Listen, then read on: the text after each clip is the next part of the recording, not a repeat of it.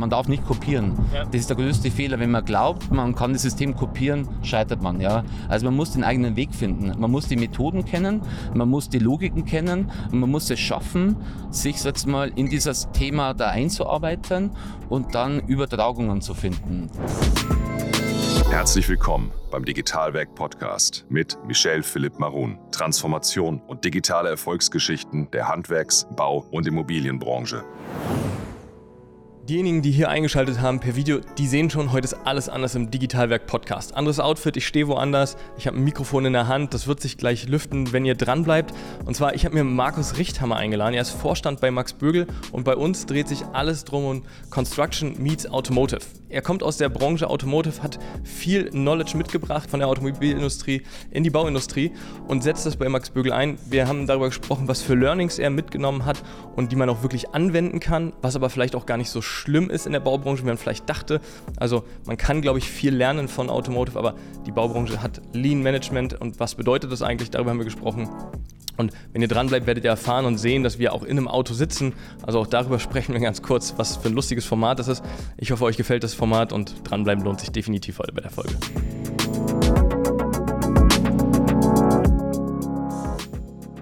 Markus, wir haben jetzt hier ein paar Minuten schon im Auto verbracht miteinander.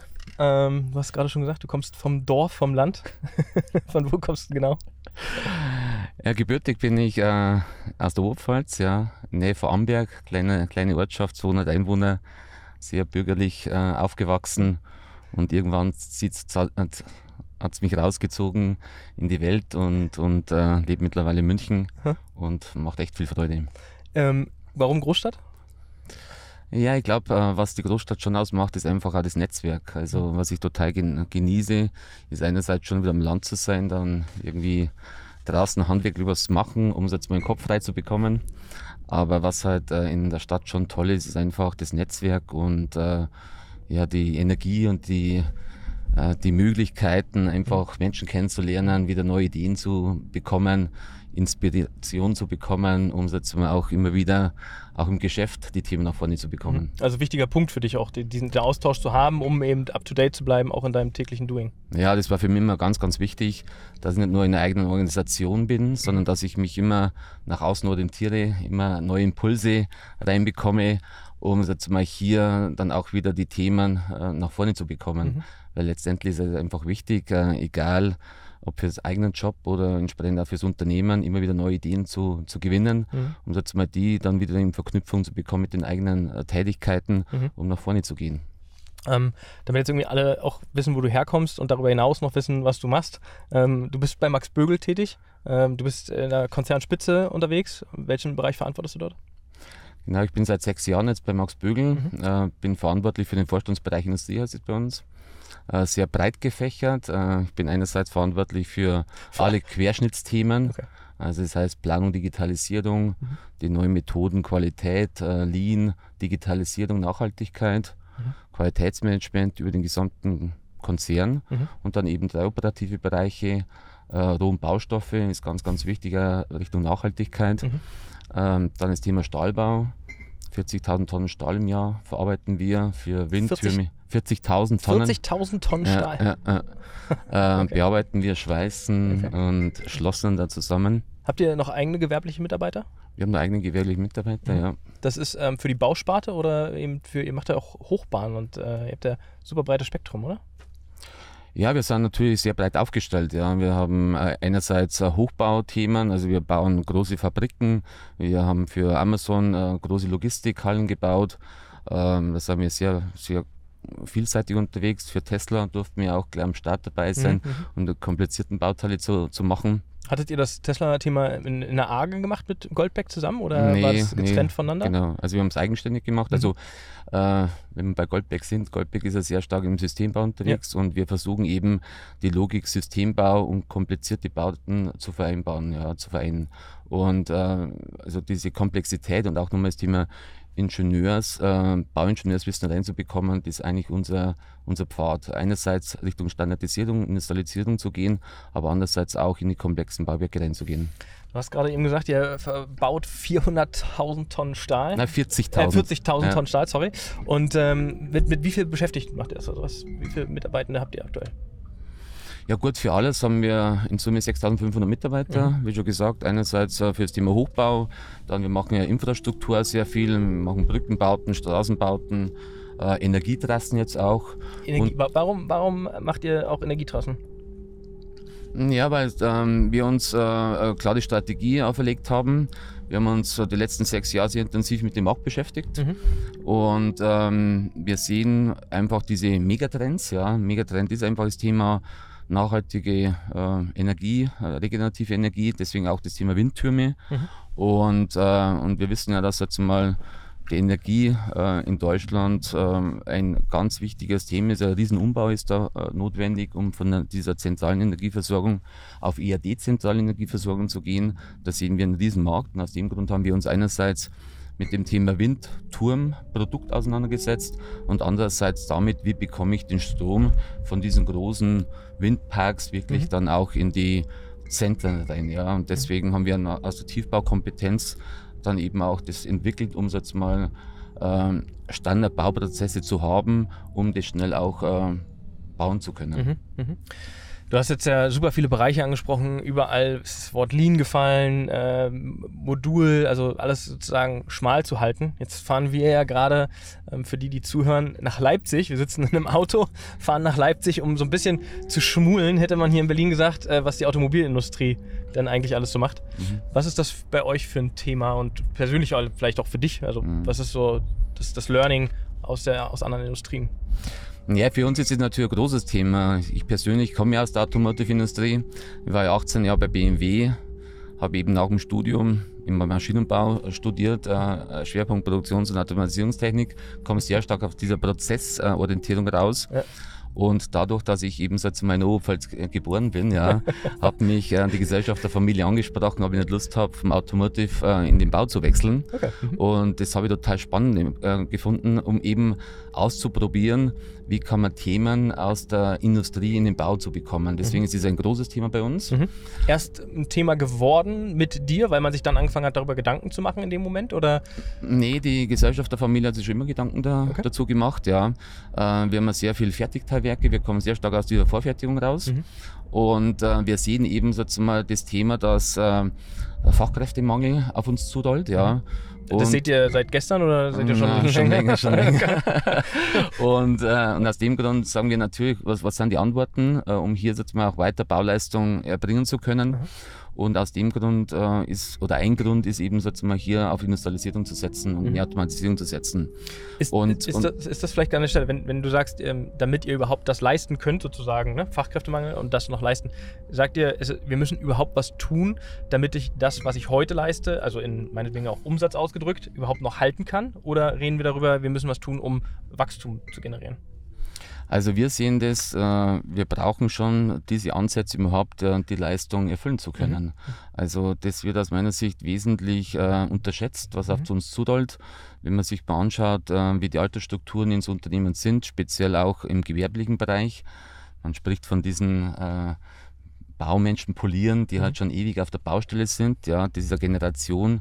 Absolut Knowledge-Träger. Ja, die stirbt leider aus, ja, ja, muss man sagen. Und das ist echt schade, weil das hat ja den Bau in der Vergangenheit geprägt. Wirklich die Bauleute vor Ort, die dann mal die Qualität und die Leistung auch erbracht haben. Mhm. Und wir sehen einfach, dass es immer weniger werden. Ja. Die Menschen sind immer so bereit, auch äh, auf Baustellen zu gehen, ja, von zu Hause weg zu sein, ewig von der Familie weg zu sein. Die wollen alle äh, wohnortnahe arbeiten mhm. und, äh, und das ist einfach ein Riesenthema aus unserer Sicht. Und mhm. das ist eben ein Aspekt und ein anderer Aspekt ist eben, äh, dass wir schon auch sehen, die Komplexität, die im Bau da ist, ja, ähm, die Qualität sicherzustellen. Auch da setzen wir auf diesen Industrialisierungsgedanken. Mhm, mh. Und wenn du dir das Thema einfach nochmal anguckst, was hast du aus dem Kern oder was war vielleicht auch die, andersrum, die erste Sache, die dir aufgefallen ist von Automotive zu Construction? Also was, wo, wo setzt du da an? Weil ich würde, ich glaube mal, alle Gesprächspartner hätten jetzt eine lange Liste, die, die man besser machen kann und wo man vielleicht so ne, lernen kann. Deswegen werden wir so einen Werker auch sehen heute. Ähm, aber was war so der erste Themenblock, den du dir anguckst? Das heißt Katastrophe oder wie war das? Ja, ich möchte jetzt so eine Katastrophe, weil ich, äh, ich habe immer hohe ähm, hohen Respekt, was geleistet wurde in der Vergangenheit. Mhm. Deswegen ist mir einmal wichtig, dass man mit so einer Einstellung auch rangeht und mhm. jetzt sagt, das ist alles falsch, ja. Weil man letztendlich, äh, Max Böhl gibt es seit über 90 Jahren, da kann man nicht sagen, ja gut, jetzt macht mal alles anders, weil ich komme vom Automotive-Bereich. So gehört's. also ich glaube, da muss man echt total aufpassen, ein Fingerspitzengefühl haben. Ja. Ähm, aber was halt schon jetzt mal im Automotive-Bereich einfach einzigartig ist, diese Prozessorientierung.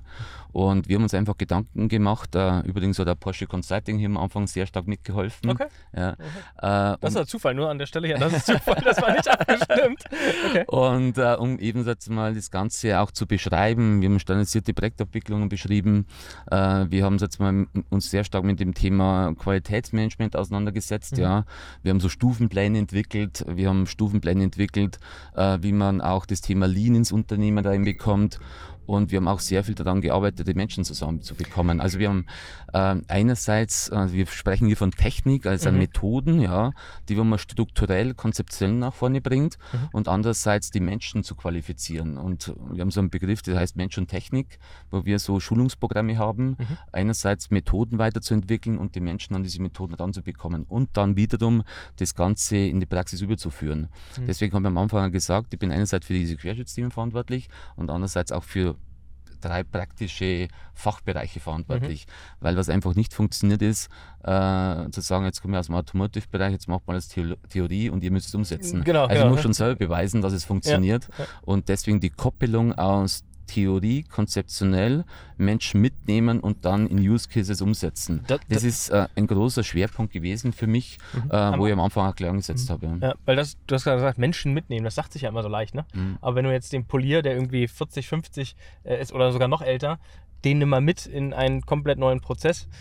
Was verlangt denn heute, nicht gar nicht nur Max Bögel, aber was verlangt denn heute die Industrie von einem Polier, ähm, wo man sagt, da könnte ein großes Bottleneck entstehen, weil habe ich keine Lust mehr drauf, vielleicht mich auch so zu verändern, gedanklich. Mhm. Ja, wichtig ist, dass eben jetzt mal der, der zukünftige Polier ähm, schon auch die Bereitschaft hat, sich mit diesen neuen Methoden auseinanderzusetzen, sprich Digitalisierung mhm. oder auch Standardisierung, ja. Mhm. Und, äh, Ganz kurz, lass mal ein Beispiel nehmen für die, die zuhören. Ähm, mhm. Standardisierung heißt das, dass der gewerbliche Mitarbeiter bei euch, der Handwerker, der Polier, immer den gleichen Dübel mit seinen Jungs kauft? Ist das so kleinteilig und Standardisierung oder reden wir von größeren Dimensionen? Ja, wenn man es jetzt mal auf die Spitze treibt, ja. äh, soll es in die Richtung mal gehen. Mhm. Äh, das, das wird am Bau nicht funktionieren, glaube ich, ja, okay. weil da einfach zu viel Individualität auch noch drin ist. Aber wir wollen schon in die Richtung gehen, dass wir einfach, wenn wir sagen, eine vorgespannte Stütze oder vorgespannte Elemente, dann beschreiben wir genau, wie das zu funktionieren hat und nicht, überlassen nichts jetzt mal dem Polier, wie es dann vielleicht macht. Ja. Mhm. mhm. Also das ist schon für uns ein wesentlicher Punkt und das unterscheidet schon das, was in der Vergangenheit war. Ich meine, in der Vergangenheit waren halt so die Normen, klar, äh, aber letztendlich hat äh, der Polier vor Ort schon selbst entschieden, wie es dann auch ausgeführt wird. und, äh, und wir wollen halt eben so jetzt mal das Thema Ausführung prozessual und auch mit Techniken beschreiben da muss sich der Polier auch einarbeiten, mhm. dass er zumal das auch versteht, so wie vielleicht ein Einrichter im Automotive-Bereich oder mhm. ein, äh, jemand, der Roboter äh, mal betreut, da muss sich auch mit dieser Technik auseinandersetzen. Absolut. Und genauso erwarten wir natürlich auch von dem Polier, dass er sich mit dem Thema auseinandersetzt. Und gleichzeitig ist halt uns auch wichtig, dass diese Erfahrungen auch in die Planungsphase reinkommen. Das ist total entscheidend. Ähm, weil das, glaube ich, ist auch so ein Unterschied zwischen Automotive und Construction.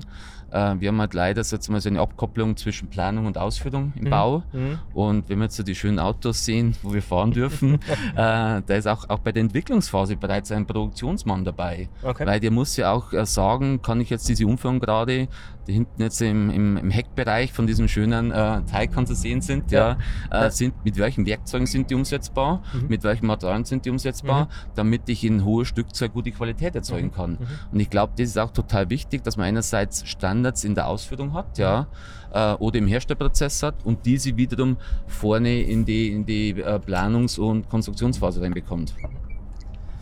Wenn du ähm, jetzt nochmal zurück zu dem Thema, du hast irgendwann den Wechsel vollzogen quasi von Automotive zu Construction. Was war dein, wo hast du die Hände wirklich über den Kopf zusammengeschlagen? Also so als Anekdote, jetzt auch vielleicht gar nicht auf Max äh, Bögel bezogen, sondern so generell, wo du die Branche mal kennengelernt hast mhm. und gesagt hast, okay, das ist der Status quo, die musst du akzeptieren für einen Moment und dann anfangen neu zu denken oder umzudenken. Mhm. Ich habe ja viel, jetzt mal auch in meiner früheren Tätigkeit mit unterschiedlichen Firmen zu tun gehabt, im speziellen Lieferantenbereich, äh, auch in, sehr international, ob das jetzt in China war, in den USA war oder in England war und so weiter. Ja. Und ähm, da ging es auch immer viel um Veränderungsprozesse. Also wir haben uns immer auf den Weg gemacht, ähm, äh, Organisation zu verändern, äh, um jetzt mal diese Strategie, die wo man auferlegt hat, umzusetzen oder auch Richtung Qualität und Richtung Prozesseffizienz zu arbeiten. Was mich am meisten überrascht hat, dass jetzt mal der Bau, und das hätte ich nicht so eingeschätzt, ja, in dieser Logik nicht so denkt. Also der Bau denkt nicht in Optimierungen. Mhm. Also äh, und, und was einfach dann noch dazu mit reinspielt, ist, dass ähm, das sehr fragmentiert ist. Das heißt, man hat vorhin die Planung, die jetzt mal für sich halt äh, ein Unternehmen ist und, und, und, und am Schluss jetzt mal Geld verdienen muss. Ähm, und danach gibt es irgendwelche Ausführungsunternehmen, die auch wieder Geld verdienen wollen. Mhm. Ja. Und dann gibt es den Bauherrn, der natürlich ein günstiges äh, Produkt haben will. Der ja. nicht bezahlen will, Mit, so, ja, so gewinn wie möglich, sagen wir mal. Technik haben will, ja. ja. Und, äh, und das ist halt beim Automotive ein Stück weit anders. Mhm. Da ist halt Planung oder Konstruktion. Ich meine, bei Automotive spricht man eher von Konstruktion, Entwicklung, im Bau eher von Planung. Mhm. Und die Ausführung ist halt eine Einheit. Und am Schluss zählen die Herstellkosten. Mhm. Und die Herstellkostenoptimierung. Mhm. Und, ähm, und das ist natürlich schon jetzt mal rein aus der Organisationsform raus einfach ein anderes Geschäftsmodell. Mhm. Und wenn man in diese Richtung denken will, muss man sich mit diesem Geschäftsmodell auseinandersetzen. Das heißt, man muss auch stärker in diese Partnerschaften reingehen und dann auch gemeinsame Ziele setzen und nicht, dass jetzt mal in dem ganzen Prozess äh, zehn Fakultäten dabei sind und jede Fakultät hat ein anderes Ziel. Ja, genau, das, das ist ja natürlich äh, genau das Thema. Heute noch kurz was in eigener Sache. Du bist Architekt, Bauingenieur oder Projektmanager? Dann haben wir genau das Richtige für dich, wenn es um das Thema Weiterbildung geht. Mit Digitalwerk Education haben wir die Möglichkeit geschaffen, Wissen auf zeitgemäße Art und Weise zu transportieren. Es gibt mittlerweile über zehn Architektenkammern, welche unsere digitalen Lerninhalte durch die Vergabe von Punkten anerkennen. Dazu ist wichtig zu sagen, du selbst kannst unsere Lerninhalte über Education ganz einfach nutzen. Aber auch der Arbeitgeber kann es ganzheitlich im Unternehmen einführen. Wenn du mehr wissen willst, geh einfach auf digitalwerk.io und unter dem Reiter Education wirst du alles über das Thema finden. Wenn du mehr wissen willst, dann schreib uns einfach, wir treten gern mit dir in Kontakt. Aber jetzt erstmal viel Spaß bei der Folge. Du kannst auch gerne hier das, das nehmen zum, zum Trinken. Ähm, weil im Auto hier ähm, haben wir natürlich eine ganz andere Akustik als sonst im Studio und deswegen und ein ganz anderes Raumempfinden auch. Also es ist auch für mich total neu, einen Podcast im Auto aufzunehmen. Ähm, Aber wir müssten mal unseren Fahrer loben, der macht das echt toll. Der, der, der macht das echt gut, ja genau. Also, ist ja auch nicht selbstverständlich. Äh, nee, also ich habe auch ein angenehmes Gefühl für mich sehr wohl, kann mich auf das Thema konzentrieren und dass wir versorgt sind hier hinten. Äh, nee, das, das ist alles gut. Ähm, zu dem Thema, du hast gerade gesagt, Mitdenken von Anfang an, also im Automotive-Bereich. Ist das auch so ein, so ein Bereich, wo du sagst, heute nimmst du einen Ingenieur, äh, irgendwie, der mehr ein Produkt plant, also ein Gebäude, aber als Produkt zu verstehen und der ist die ganze Zeit mit auf der Reise dabei, ähm, vielleicht auch eher ein Techniker sogar als der Bauingenieur und damit meine ich nicht denjenigen, der nachher die Pläne liest und guckt, wie ist der Baustand, ne? sondern eher von der Konzeptionsseite schon her. Also was wir gemacht haben, ist eher Teams zusammenzustellen, ja. Also wir haben sehr viel daran gearbeitet, einfach gewerkübergreifend Teams zusammenzustellen. In der Planungsphase? In der Planungsphase okay. bereits, ja. Das heißt, also wir haben so Entwicklungsmeetings, heißen die Produktentwicklungsmeetings, mhm. wo wir einfach für unsere Megatrends äh, diese Produkte entwickeln, egal ob das eine Hallenkonstruktion ist, ob das ein Wohnungsgebäude ist, ob das ein Windturm ist. Und da versuchen wir eben Architekten, Fachplaner immer wiederkehrend äh, in diese Meetings reinzubekommen und immer wieder weiter zu optimieren. Mhm. Und dann wieder einen Standard zu setzen, den Standard quasi zum neuen äh, Produkt zu definieren und dann in die Umsetzung zu gehen. Mhm. Mhm. Und was einmal total wichtig ist, dass wir den Kunden mit reinnehmen. Also ähm, wenn man sich mit Produkt auseinandersetzt, muss man sich natürlich sehr früh äh, mit den Kundenanforderungen auseinandersetzen, weil man kann ja nicht vom Kunden irgendwie jetzt mal weg irgendein Produkt planen. Das gleiche wie Porsche ein Fahrzeug entwickelt, der will ja immer Kundenfeedback haben, Klar. um jetzt mal auf die neue Generation auch wieder darauf aufzusetzen. Mhm. Ja, das, also das ist ein ganz großes Thema bei, bei jedem Autohersteller, glaube ich, ne? Ähm, da, da am Ball zu bleiben. Ist das jetzt aber so neu, also für mich als Außenstehender, so neu, diese Teams zusammenzusetzen oder was ist nachher da wirklich das, das Thema? Weil wenn ich ein Gebäude in einem größeren Volumen, vielleicht, keine Ahnung, 200 Millionen Euro, 100 Millionen Euro äh, anschaue, dann habe ich ja schon auch nach wie vor den SHK-Planer mit dabei, also ähm, Ausführung für Lüftung und, und Sanitär und Co. Ähm, ich habe ja irgendwie den Elektroinstallateur, äh, Schrägstrich Planer dabei. Ähm, ist das nicht schon gang und gäbe und ist das nicht schon wieder so ein Thema, wo man sagt, hm, ist das jetzt wirklich neu oder was haben wir da neu erfunden? Was, was ist jetzt effizienter? Die mhm. Meetingkultur? Ja, die, die Frage kriege ich natürlich immer wieder gestellt, weil es immer wieder heißt, ja, jetzt macht man doch schon alles so und so. Ja. Aber ich glaube, das ist schon immer eine andere Dimension. Ähm, wirklich äh, in dieser Phase ähm, den, den Hersteller, also die ausführenden äh, Bereiche noch mit reinzunehmen. Ähm, weil es ist ja schon so, dass natürlich der Planer sagt, ich habe alles durchgeplant, passt alles. Ja. Wenn es aber in die Ausführung reingeht, merkst du trotzdem, dass da einige Fehler drin sind. ja. und, und wenn halt jetzt mal ein Planer ähm, sehr wenig ähm, vor Ort Erfahrung hat, egal ob das im Fertigteilwerk ist oder ob das auf der Baustelle ist. Äh, meine Planer sind immer sehr selbstbewusst, ja auch. dann, Aber das sind alle Parteien, die da im Raum sitzen, ja, die alle damit. Ich habe die Leitung gelegt, das passt aber, ja. Aber ich muss halt mich dann schon damit auseinandersetzen. Ähm, was ist trotzdem vielleicht jetzt nicht so gut gelungen, wie kann es nächstes wieder besser machen? Ja. Und jetzt kommen wir vielleicht auf so ein Thema noch, weil du mich gefragt hast, äh, was mich überrascht hat. Ja. Überraschung ist das Thema Fehlerkultur. Mhm. Also dass jemand einen Fehler zugibt, das ist ganz, ganz schwierig. Ja, also, da wird dann eher jetzt mal erklärt äh, und mehr auf der Rechtfertigungsebene unterwegs zu mhm. sein, mhm. wie äh, sich mit dem Thema Fehler auseinanderzusetzen. Mhm. Und das ist, glaube ich, schon, wo wir ansetzen, äh, eben mit dem Thema Qualitätsmanagement, mhm. dass wir im laufenden Bauprozess uns mit den Fehlern auseinandersetzen und vorne wieder in die Planung reinspielen. Und nicht, dass wir am Schloss irgendwie jetzt mal äh, Gebäude haben, wo dann irgendwie Mängelaufnahme äh, ist und dann seitenweise die Mängel da sind und dann man ewig braucht, bis dass man die wieder abarbeitet. Mhm. Also mhm. das sind schon jetzt mal so Aspekte, ähm, die jetzt mal nochmal andere Dimensionen an die Qualität auch hat. Ja. Ist, ist das im Automotive-Sektor anders? Also zu sagen, ich baue jetzt ein Auto und nachher haben wir Kundenfeedback bekommen und das A bis Y war irgendwie nicht so gut und finden die Kunden auch nicht toll, um dann zu sagen, okay, das müssen wir besser machen? Also ist das ein Thema, was. was ja, das ist, äh, das ist ein großes Thema, ja. Also das Thema Qualität. Ähm, also wenn ich mir überlege, welche Qualitätsstufen äh, im Automotive-Bereich gibt, egal ob das in Entwicklungsphase ist ähm, oder auch in der Ausführungsphase ist, das ist enorm. Und da geht es jeden Tag um Qualität. Mhm. Jeden Tag in dem gesamten Prozess um Qualität. Aber auch da ist es so, wenn ich mich nicht damit auseinandersetze, wenn ich nicht jeden Tag mich mit dem Thema beschäftige, wird es auch nicht funktionieren. Ja. Auch im Automotive-Bereich ist es ein tägliches Arbeiten. Mhm. Und das ist kein, äh, kein, kein Selbstläufer. Okay, also kein Selbstläufer. Das heißt, aber die machen das ja schon von, ich sag mal, Stunde zwei, ja? nicht Stunde null, aber Stunde zwei, diese Fehlerkultur, wie funktioniert die da im Automotive-Bereich? Also ist man da offener? um zu sagen, ja, also die Tür war jetzt nicht ganz so gelungen oder wie muss ich mir das vorstellen? Ja, also Kulturthema. Ich war zeitlang in Japan, mhm. äh, habe mich sehr stark mit dem Thema Toyota Produktionssystem auseinandergesetzt mhm. und ähm, die Japaner mit dem Toyota Produktionssystem, die sind natürlich da also auch in den 90er Jahren meilenweit weiter gewesen wie die deutsche Automobilindustrie. Ja. Und man hat halt versucht, quasi mit diesem ganzen Thema Lean-Gedanken und Qualitätsgedanken, und EFQM zum Beispiel, gibt es so Methoden, äh, diese Themen auch immer mehr auch in die deutsche Automobilindustrie zu bekommen. Mhm.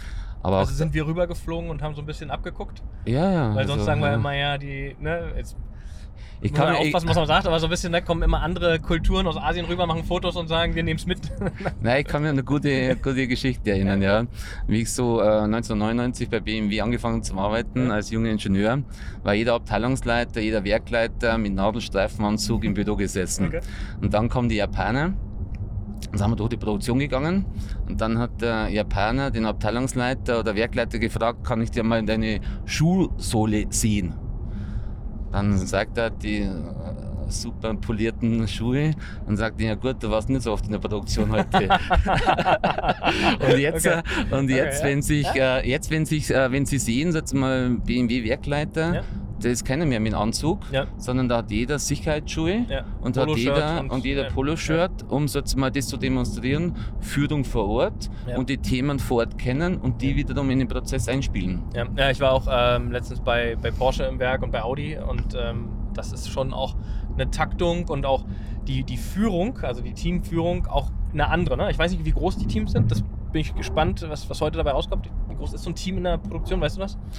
Ja, ist unterschiedlich, je nachdem, welche Organisationsstrukturen das man hat. Es, hat, es gibt halt so Bandabschnitte, dann Ja. gibt es halt so Meistereien, dann gibt es Vorarbeiter. Ja. Und je nachdem, Vorarbeiter sollten ja mehr wie 20 Leute haben, Mhm. Äh, damit er die dann auch coachen kann. Ja. Ja. Und äh, letztendlich geht es halt im Automotive-Bereich und das, glaube ich, ist ähm, auch der Deutschlandminister wirklich gut, gut gelungen, die letzten Jahre sich wirklich in diese Perfektion weiter und in diese Effizienz und Qualität weiterzuentwickeln. Und das ist, ähm, es war harte Arbeit, ja. Ja. Und so ähnlich ist es bei uns auch gewesen, wie wir so die erste Modul Modulfabrik aufgebaut haben. Ähm, Wo steht hat- die erste? bei uns, also mal in diesem Ausbaugrad Nähe von Nürnberg, Mhm. auch in einer kleinen Ortschaft. Müllhausen heißt es. Bei Nürnberg. Nähe Ja. Sengenthal, ja. Ja. Und äh, da war es auch so, die ersten Bauleute sind dann in die Fabrik rein und haben halt so gearbeitet, wie sie auf der Baustelle arbeiten. Das Okay. heißt, wenn sie irgendeinen Schlaghammer braucht haben, dann sind sie losgerannt. äh, quer durch die Halle gelaufen. Dann habe ich gesagt, nein, es bleibt bitte jeder am Takt stehen. Und, äh, und du wartest, bis das jemand kommt, beziehungsweise du rufst den Vorarbeiter, Mhm. um das zu bekommen, ja. Das ist ja Und eine große Umstellung. Das ist eine Riesenumstellung. Also- ich habe es immer verglichen mit Fußball, ja. Ja, warum? Äh, das ist ja das ist ein Unterschied wie Libero-System, ja. Ja. Damals mit Libero, Ja. Lothar Matthäus, ja. Der hat dann schon den ausgeprägten Libero gespielt, jetzt mal vor der Abwehr. Und jetzt Viererkette. Und du musst dann eine Viererkette im Raum spielen. Das heißt, die haben auch trainiert, indem dass du irgendwie Abstände definiert hast, mit, mit Seilen und so weiter gearbeitet hast. Und genauso haben wir dann auch gesagt, okay, du hast, das ist dein Arbeitsplatz. In diesem Arbeitsplatz Hast du bewegst dich du dich, ja. Ist das wirklich so diese Linien äh, auf dem Boden, die bringen ja, haben Menschen das, dazu? Ja, ja, wir haben das schon. Äh, natürlich muss man mit, mit Feingefühl machen, ja, weil nicht das jetzt, jetzt äh, ich bin in der Legekette. Aber die und so. Bahn hat angefangen damit, auf dem Bahnsteig gelbe Linie für Raucherbereiche einzuführen. Ja, das ist halt natürlich und deswegen, das muss man schon wissen, dass man das in der, unserer deutschen Kultur halt so reinbringen muss, dass auch angenommen wird, ja. Ähm, weil man die Japaner machen das echt extrem, ja. Aber wir, man darf nicht kopieren. Ja. Das ist der größte Fehler. Wenn man glaubt, man kann das System kopieren, scheitert man, ja. Also man muss den eigenen Weg finden. Man muss die Methoden kennen, man muss die Logiken kennen und man muss es schaffen, sich jetzt mal in dieses Thema da einzuarbeiten und dann Übertragungen zu finden. Das ist enorm wichtig und dann wieder Use Cases zu haben und das dann wieder weiterzuentwickeln. Okay. Jetzt hast du gerade von Toyota gesprochen, die ja irgendwie, wie du sagtest, in den 90ern der Automobilhersteller waren, was Prozesseffizienz anging. Ähm, ich, ich, also die deutschen Automobilhersteller waren ja deutlich bekannter, also prominenter sozusagen in der, in der Welt auch. Haben, hat man es geschafft, glaubst also deine persönliche Meinung, durch eine gute Marke, durch ein gutes Image auch über manche Sachen hinwegzukommen, deswegen hohes Pricing erzielen konnte, um Ähm. die Ineffizienz quasi zu bezahlen? Ja, das ist immer die Frage, wo kommen wir her? Ja? Ich meine, die Japaner sind zu uns gekommen, weil die natürlich äh, von uns Deutschen wissen wollten, wie wir Autos entwickeln. Ja. Also äh, das Image entwickeln, die Marke entwickeln. Als es ja. noch Motoren gab. also Verbrenner. Man sieht aber bei Porsche, die schaffen Ja, es auch mit E-Mobilität, wieder, die Marke weiter zu schärfen Das stimmt, und auch positiv nach vorne zu bekommen. Ich glaube, das dürfte man in Deutschland nicht so schlecht reden. Mhm. Also ich glaube, dass die deutschen Automobilisten auch in der E-Mobilität nicht so schlecht sind, wie sie gemacht werden. Mhm. Und, äh, und das äh, hat natürlich Toyota äh, total interessiert, äh, wie das die Deutschen machen. Und wir haben natürlich von dieser Prozessexzellenz ja Absolut. immer geträumt. Ja. Und, äh, und je nachdem, wer es besser hinbekommen hat, ja, steht jetzt besser da. Ja. Aber gibt es, also äh, hast du ein Beispiel, gibt es noch große Differenzen, wo man sagt, da sind ähm, asiatische Automobilhersteller einfach noch immer noch weiter, ob jetzt Toyota oder andere auch, äh, als wir Europäer oder als wir Deutschen? Fällt dir was ein oder ist das eigentlich mittlerweile alles so, dass du sagst, boah, schon alles ziemlich automatisiert und, und Nee, also sag mal so, diese Perfektion, also das darf man nicht unterschätzen. Ja. Ich habe ja schon einige Werke mit hochgefahren, auch im Ausland. Ähm, von Zero an? Also von, von Ja, ja, genau. Ja? Also, Und auch um, das eine ist ja irgendwie Werke planen Ja? und das andere ist halt dann tagtäglich im Minutentakt Perfektion Die abzuliefern. Ja. Ja. Und das sind schon zwei Aspekte, die man schon durchdringen muss. Ja. Okay, okay. Und, ähm, und was halt schon aus meiner Sicht die deutschen Automobilisten einfach weiterhin perfekt können, ist wirklich die Autos im Werk dann bauen. Ja. Also wirklich tagtäglich diesen Takt, die Qualität, die Präzision, Wiederholgenauigkeit immer wieder reinzubekommen. Ja. Äh, das sind die Deutschen, Weltklasse. Ja. Ähm, was natürlich jetzt äh, vielleicht Tesla oder BYD aus China, die ziehen das Thema Batterietechnologie sehr stark vorne und das Thema Digitalisierung ja. und diese Verarbeitungsqualität, egal ob das Sitze sind oder ob das jetzt mal die Außenhaut ist, äh, wo halt jetzt mal die deutschen Hersteller sehr stark herkommen, Absolut, ja. ähm, die drängen die natürlich mit ihrer Argumentation dadurch ein bisschen im Hintergrund und in der Wahrnehmung im Hintergrund. Mhm. Und jetzt, äh, du bist ja doch ein paar Tage jünger wie ich, ja. Die Frage ist, wie schaust du ein Auto an, ja? ja. Und wie ich, betrachte ich ein Auto? Das ist ja auch noch ein ja. Thema, ja. Absolut, ja. absolut. Also ich glaube auch, das ist eine, eine, Wahrnehmungsfrage. Und ich glaube auch, ist man, ist ein Auto ein Gebrauchsgegenstand für mich? Ähm, oder ist es ein Fahrzeug, wo ich sage, ich habe Interesse dran, ich, genau. ich mag die Fahrdynamik und spüre den Unterschied. Das glaube ich sind auch noch entscheidende Merkmale. Deswegen würde ich mich da raushalten, weil ich bin da kein, kein Maßstab. ähm, weil Auto ist mehr als nur ein Gebrauchsgegenstand für mich. Also es ist schon eher äh, die Performance. Ähm, wenn du jetzt das überträgst, wir haben jetzt gerade so ein bisschen auch über die, die Brand und Image gesprochen, wie kann man das übertragen in den Baukonzern oder Baumittelständler? Ähm, ist das ein Thema, nachher zu sagen, wir sind Max Bögel, wir stehen für, beim Auto ist es die Spaltmaße und die Performance nachher, wie bei Porsche und bei BMW vielleicht eher für Driving Experience auf einer anderen Ebene? Ja, das diskutieren wir sehr stark. Also äh, ist immer wichtig, dass man so einen gewissen Markenkern hat, ja. Und deswegen heißt unsere Strategie auch Bau plus X, ja. Also wir kommen sehr stark aus eben aus Bau, also aus 1929 gegründet vom Großvater der dritten Generation jetzt. Und somit steht der Bau, alles was um Bau steht, im Mittelpunkt, auch mhm. aus der, von, von, der, von den Materialien her, aus Beton und so weiter. Ja. Ähm, und was uns einfach auch wichtig ist, dass wir diese hohe Qualität, also Präzision. Also wir wollen auch jetzt mal das Thema Toleranzen aus dem Maschinenbau mhm. äh, mit, Thema, ne? ja, mit Beton verbinden. Und wenn du so in diese Fertigteillogik reingehst, ja. musst du die Toleranzen im Griff haben. Ja? Okay. Und wir schaffen es mittlerweile, egal ob das jetzt unser Magnetschwebebahn ist äh, oder auch die Windtürme sind oder auch mal unsere Module, mhm. äh, wir können mittlerweile Toleranzen im Zehntel Millimeter Bereich äh, durch Bearbeitungen sicherstellen, damit dann, wenn es alles zusammengefügt wird auf der Baustelle, äh, dann auch äh, passend ist. Ja. Keiner und, mehr wegrennt und den Vorschlaghammer holt. Ja, genau. Und, und, äh, und ich sage da immer, so, so äh, in Anführungszeichen alte Werkzeuge ja. Äh, wie Flex, Hammer äh, oder auch Kelle ja. ist nicht mehr unser Werkzeug der okay. Zukunft, ja, sondern wir wollen eben montieren, mit Präzision montieren und auf Trockenfugen aufbauen und in der Vorfertigung in der hohen Automatisierung sein.